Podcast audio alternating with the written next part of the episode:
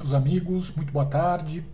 É, o tema que eu queria tratar essa semana é o seguinte: por que, que o brasileiro gosta tanto de licitação?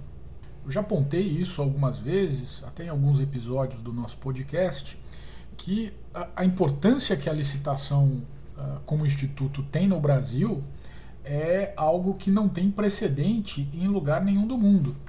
É, se você olhar o direito administrativo francês, espanhol, italiano, uh, norte-americano, canadense, é, você pode encontrar muitas vezes uh, um capítulo, algo tratando, vamos dizer, de passagem do tema né, em algum manual, é, mas uh, nada que se compare ao, à situação brasileira. Se você olhar do Canadá e dos Estados Unidos, nem se trata de licitação. É um tema simplesmente que não, não pertence ao direito administrativo. E no Brasil, como todos nós sabemos, é, é o exato oposto. A licitação tem uma importância fundamental, é, a ponto de nós termos, como eu já disse, é, pessoas né, de que militam aí no direito administrativo, advogados, administradores públicos, juristas, que antes de se identificarem como administrativistas ou constitucionalistas, o que é que seja, se identificam como especialistas em licitação. Né? muitos deles com orgulho, né? bate no peito e diz: olha, a minha matéria é licitação, né? o meu métier é licitação. É, e mais, né? É todo esse interesse é, das cabeças aí pensantes na, no tema da licitação se reflete numa verdadeira uh, profusão de obras que são publicadas ano a ano. Você tem periódicos especializados em licitação, você tem uma literatura uh, à parte no direito administrativo sobre licitação, e eu diria que essa literatura em número, né, ela supera todos os outros temas de direito administrativo, é, a ponto de você ter dentro da literatura de licitações subliteraturas, né? uma literatura só, uma subliteratura só de editais, outra ah, só de procedimentos especiais, outra só de pregão, outra só de pré-qualificação, outra só de habilitação, outra de sanções e assim por diante. É, isso uh, nos leva a refletir. É, o resto do mundo está errado, né? Ao não dar a devida importância ao tema da licitação, ou é uh, um problema do Brasil? Né? O que explica é, o fato de que uh, nós uh, sejamos praticamente o país da licitação. Né? Eu acho que um, um, historiador daqui a 100, 200 anos, quando tratar do Brasil, da vida pública do Brasil, pelo menos da vida jurídica do Brasil, é, não vai concluir que o Brasil era o país do futebol. Né? É, muito provavelmente a, a licitação vai ser um tema muito mais relevante aí para uma descrição fiel do caráter brasileiro. E por que isso é assim? É, eu colhi aqui algumas hipóteses que eu queria dividir com vocês. É claro, é, nem todas podem estar corretas, né? mas pelo menos algumas delas eu creio que vocês vão uh, concordar que fazem sentido. Vamos lá. O primeiro aspecto, me parece, é o fato de que o brasileiro prefere a forma ao conteúdo. Também já, eh, sempre que posso, falo disso. Uh, um viajante inglês uh, no século XVIII é, costumava, ao descrever os brasileiros, costumava dizer que o brasileiro preferia pala as palavras aos fatos. Né? É, de certa forma é verdade. Né? E o, quando a gente olha o que, que é a licitação, né, é um procedimento né, em si neutro, né, que se destina a você, garantindo a isonomia entre os possíveis uh, concorrentes, uh, selecionar a melhor proposta para a administração pública. Né? É, quando se trata de licitação, né, quando se pensa sobre licitação, é, se está pensando no cumprimento de um roteiro que a lei dá de, de forma cada vez mais detalhada. Né? Nós temos aí, desde o Decreto-Lei 2300, da década de 80 do século passado, passando pelo 8666 até a atual Lei de Licitações recém-aprovada, é um progressivo aumento de complexidade dos modelos normativos dados para a realização desse procedimento. Então é um procedimento cada vez mais regrado, a ponto de, de, ser algo muito próximo até do processo civil. Né? É, e bem, bom, não tem nada demais você gostar de processo e de você refletir sobre o processo. O ponto é o seguinte: quando se pensa nos meios, ou quando é, desde sempre se regula os meios e é, o que cabe ao administrador público quando licita e ao particular quando analisa uma licitação de que ele vai participar, é, quando se faz esse exercício, é, está se pensando especificamente em forma. Né? O conteúdo, né, a matéria, a substância, aquilo que vai ser o resultado da licitação e aquilo que vai ser o resultado posterior da contratação, é, fica em segundo plano. Né? E nesse, nesse sentido, efetivamente, quando você tem uma propensão a gostar da forma mais do que do conteúdo, você acaba é, privilegiando uma né, e é, descuidando da outra. E isso me parece que acontece no nosso caso e é uma das explicações é, por essa preferência nacional por licitações.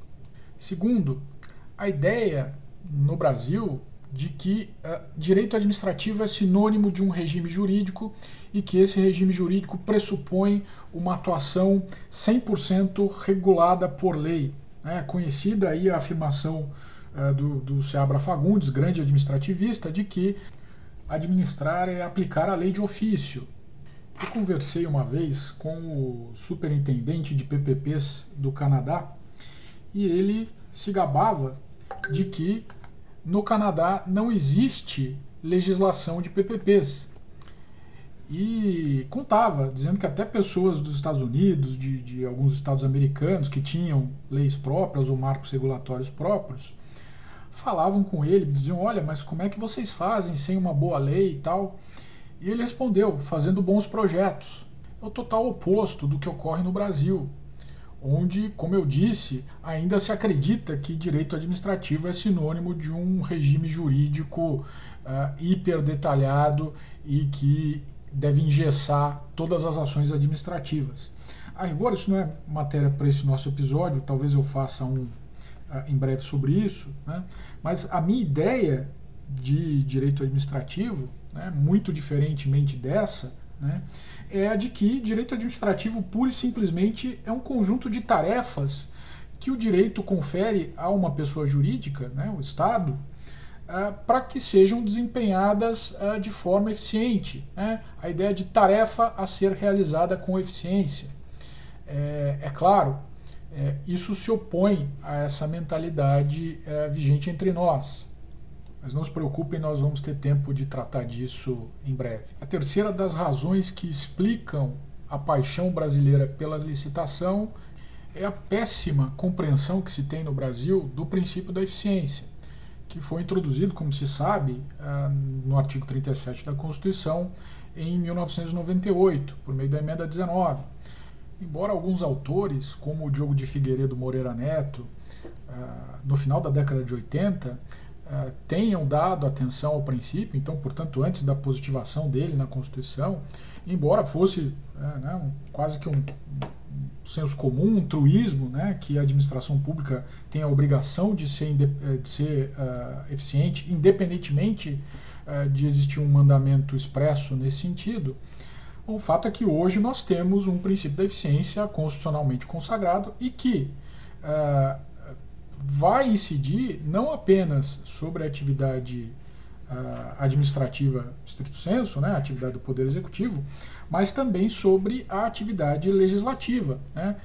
Da mesma forma como o administrador precisa ser eficiente né, quando aplica a lei, quando executa uh, as tarefas que lhe cabem, da mesma forma a legislação uh, do Congresso, do Legislativo, quando tratar de direito administrativo, tem a obrigação de ser eficiente. Né? Então nós precisamos ainda caminhar muito uh, no sentido de uma correta compreensão do princípio da eficiência, né, que, é, que ainda, ainda hoje é negada por algumas linhas aí de pesquisa, né, notadamente a escola da PUC, que uh, no fim das contas diz que a, que a eficiência é um princípio, se é que é um princípio, é um princípio subordinado, né, notadamente à legalidade, né, o que é um absurdo.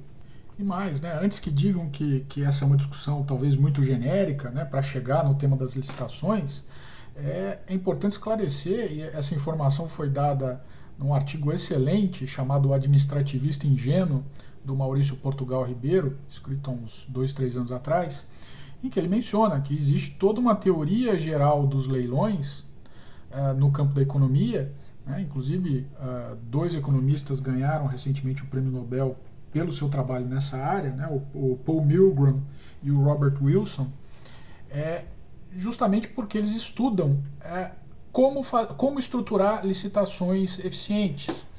A pergunta inevitável, né? Os nossos legisladores, os nossos administrativistas têm conhecimento disso? Né? Eles sabem é, do, do, do, tipo de debate que está acontecendo, eles pensaram nisso quando foram redigir o projeto de lei que resultou na nova lei de licitações ou quando foram comentar. Né? Houve várias rodadas aí de conversas com os administrativistas, né? sugestões que foram feitas ao legislativo, enfim. É, algum desses uh, uh, administrativistas leu esse trabalho, fez sugestões com base nesse trabalho, né, e até o Meia Culpa também faço, porque eu também uh, trabalhei em uma comissão que revisava o projeto de lei de licitações. Não. Né?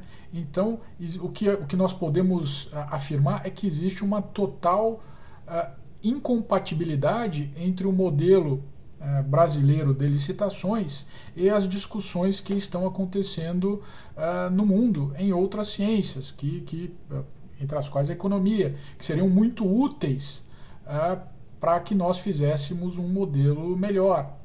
E o ponto que tem que ficar é o seguinte: não é que se defende uma abolição da licitação ou qualquer outra coisa, né, uma contratação direta como regra, não é nada disso.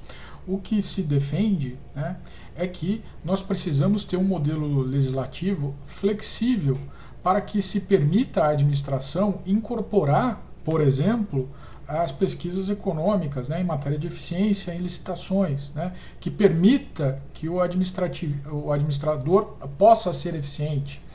E eu, eu, já, eu sempre digo isso e gosto de repetir. Eficiência se refere a resultados, né? a, qualidade, a análise da qualidade dos resultados alcançados. E quando se regulam os meios rigidamente, você não consegue cobrar os resultados. Né? Por quê? Porque a execução, né, quanto mais rígida dos meios que tenham sido estabelecidos, vai resultar sempre na mesma conclusão. Né? A, o tipo de, de resultado da ação administrativa vai ser exatamente o mesmo. Né? Então, eu não tenho como cobrar do administrador público maior eficiência. Né? É, é, no fim das contas, né, o nosso desconhecimento do princípio da eficiência faz com que nós nos apeguemos aos modelos rígidos de regulação de licitações. Quarta razão para talvez explicar essa nossa paixão por licitações seja o fato de que nós temos leis cada vez mais detalhadas. E, e essas leis, né, elas decorrem de um impulso que os legisladores têm de regular tudo cada vez mais de forma mais minuciosa. É, é, eu vi uma vez uma palestra de um vereador de São Paulo que propôs uma lei para regular é, transporte individual, né, essa, Uber, né, enfim. E é, você via no semblante do sujeito que ele acordava de manhã é, com a seguinte pergunta: né, o que eu posso regular? O que mais falta regular? Que aspecto da realidade precisa da minha atividade iluminada como legislador? Né? E quando esses sujeitos né, produzem a sua legislação, nós, administrativistas, somos obrigados a lidar com ela. Né? Nós não podemos desconhecer a legislação. Quinto ponto que me parece explicar a nossa paixão pelas licitações é o fato de que é, a doutrina administrativista brasileira, e eu repito, estou me referindo sobretudo à escola da PUC, que é talvez a mais influente nos últimos 30 anos, ela odeia a iniciativa privada. Então, quando você tem essa postura é, epistemológica, você vai fazer de tudo para colocar obstáculos a que o Estado trave é, relações para que ele contrate com a, com a, a iniciativa privada. Né? Então, de um lado, você vai procurar é, privilegiar ou, ou, adotar interpretações que dificultem, que travem, que a, a, beneficiem a, a, instituição de exigências muitas vezes inúteis, é, de novo, preferindo a forma sobre o conteúdo, e de outro lado, também vai forçar né, esse tipo de postura, vai forçar o administrador público a agir de forma cada vez mais restritiva. Né? Se tiverem duas interpretações, que ele adote a interpretação mais prejudicial ao administrado, ao, à, à iniciativa privada, aquele que está ali comparecendo em um certame como concorrente. É, isso é muito grave e me parece que está na raiz aí dessa concepção mais restritiva, né, mais é, é, xiita, vamos dizer assim, das licitações. Sexto ponto, na linha do, do, do anterior, é o seguinte: é, o sistema de controle no Brasil é altamente disfuncional. Talvez não, não devido à sua conformação a partir da Constituição, eu acho que a Constituição é muito clara quando ela dá limites ao que é o controle externo, por exemplo, né? É, mas quanto à sua prática. Né? Hoje em dia nós temos no Brasil uma uh, ditadura né, de tribunais de contas. Os tribunais de contas são é, os órgãos aí é, principais, eles são a administração pública, né? não são os executivos, não são os presidentes da república, os governadores, os prefeitos, mas são aqueles que em quem ninguém votou e que estão lá nos tribunais de contas ah, decidindo, impondo regras, criando regras né, de obediência obrigatória ah, para a administração pública.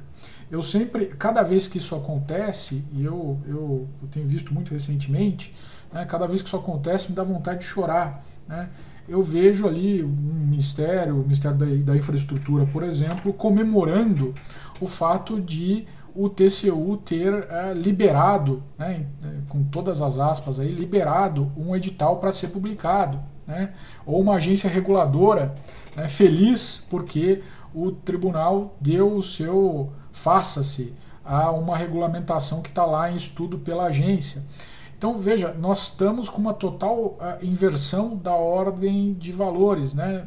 A administração pública deixa de ser administração pública, quem não é administração pública vira, e com isso né, se tolhe né, a criatividade do administrador público. Mesmo, mesmo naquilo que a, a legislação permite, né, o que é pouco, mas mesmo naquilo que ela permite, né, de flexibilidade, o administrador público prefere muitas vezes é, ficar restrito aquelas uh, interpretações que são é, é, sancionadas né, pelo Tribunal de Contas e é, com isso, isso na maioria das vezes vai culminar em atuações menos criativas e, portanto, menos eficientes. Né?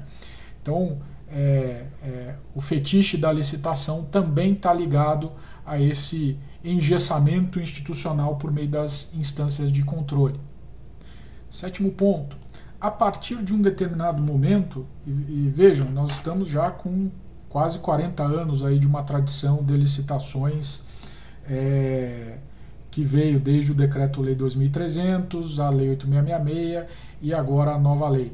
Né? Então nós temos aí, né, e como eu disse, temos uma, uma gama de profissionais que surgiram nesse ambiente, temos órgãos de controle que gra gravitam em torno desse ambiente. Então o, o, que a gente pode concluir é que a partir de, de um determinado momento o ecossistema das licitações passou a se autoalimentar. Né?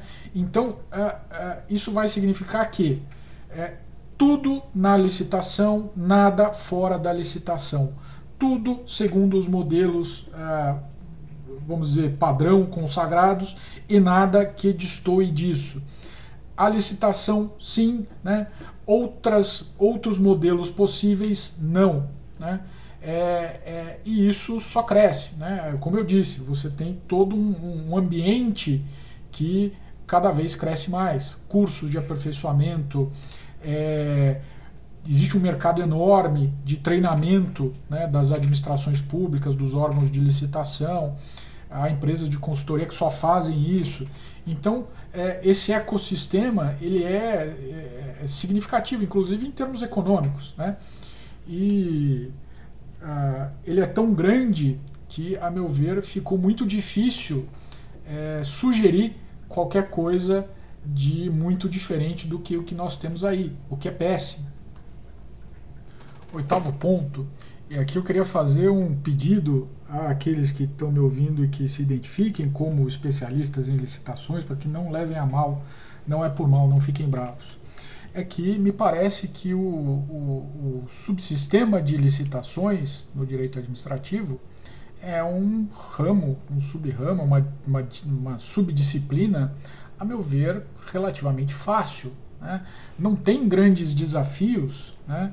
no, na, na, militância e no dia a dia das licitações. É claro, você tem pontos controversos, mas esses pontos controversos vão ser é, vão se dirigir muito mais a a possível interpretação que os órgãos de controle vão dar ou que o judiciário vai dar a um determinado dispositivo do que uma dificuldade intelectual inerente à própria ao próprio sistema de licitações. Né? Eu costumo brincar, e aqui eu acho que também eu vou comprar uma segunda briga com os, os, os, os militantes do direito do trabalho, mas eu costumo dizer que as, as licitações são o direito do trabalho do direito, administra do direito administrativo. Né? É um ramo relativamente mais tranquilo. Né? Então, é, isso explica também que muitas pessoas né, é, se atraiam, né, sobretudo aquelas que não, não têm muita aptidão para reflexões é, mais aprofundadas. Né? Então, é, e aqui, renovadas as vênias, né, a quem possa ficar bravo comigo, parece que é uma razão, uma das razões pelo sucesso das licitações entre nós. E nono ponto, como dizem os ingleses, last but not least, a licitação dá dinheiro. Né? É, para advocacia em direito administrativo é, sei lá, 40, 50, 60% do faturamento, se não mais. Né? Os problemas derivados de licitações são problemas que, para advocacia em direito administrativo, dá muito dinheiro. Né? A maioria dos pareceres né, que os nossos uh, grandes pareceristas aí de direito administrativo proferem é, giram em torno de questões relacionadas a licitações. Né? Então, é, é óbvio que é, quando se resolvesse né, o sistema de licitações, quando houvesse maior flexibilidade, quando nós tivéssemos um sistema um pouquinho mais racional, né, a, a, a, quantidade de casos e a quantidade de, de dinheiro girando em torno da advocacia de licitações é, diminuiria. Né, é quase que uma coisa fatal. Né, e isso explica né, que muitas pessoas é, é, não defendam né, é, outras alternativas de modelo. Né? E, e, essa é uma questão que a gente precisa que a gente precisa refletir. Né? Eu acho que no direito do, do, direito tributário também acontece a mesma coisa. Né? Se nós tivéssemos é, uma reforma tributária que introduzisse um sistema ah, mais racional, com, com menos discussão quanto ao cabimento dos tributos, né? se você tirar toda toda essa discussão relacionada a cabimento de operações numa determinada hipótese de tributo. Né? O, o professor Luiz Eduardo Choeiro da USP defende que se substituam esses impostos todos aí indiretos é, por um imposto só sobre consumo, né? o que simplificaria muito né? a, a, a, as próprias, a própria discussão sobre o cabimento ou não do tributo. Né? é, é, a coisa ficaria muito mais simples. Né? É claro que isso encontra resistências, e aí nós na, na, na, na academia e na advocacia é, precisamos também fazer uma, uma autorreflexão. Né? É, é, eventualmente, né, é, a melhoria do sistema vai ter que impor um certo sacrifício aí é, em termos de demanda. Né? Mas, é, mas é, isso é, é, normal né? e é inevitável. E quando isso por experiência, né? quando você resolve um problema, outros inúmeros surgem. Né? Talvez nós possamos ter, quem sabe, algum dia uma advocacia de melhor qualidade né, no direito administrativo, né, com, com problemas de melhor qualidade. Né. É, com certeza é, isso vai passar por uma eliminação dos problemas que nós temos hoje com licitação. Né. E um mundo é, é diferente. Né. Nós temos que estar, refletir sobre esse mundo e nos prepararmos para esse mundo. Bom, mas eu já trouxe aqui nove é, hipóteses né, sobre uh, o sucesso da licitação do Brasil, que talvez expliquem né, a nossa preferência por licitações. E, é claro, eu me despeço de vocês aqui uh, à disposição né, para dúvidas, para comentários. E, e, pedindo a vocês que, uh, sobretudo nos últimos pontos, não levem tanto a sério. Né? Levem a sério, mas não levem tanto a sério a ponto de ficarem bravos comigo. É, bom, uma ótima semana e um grande abraço.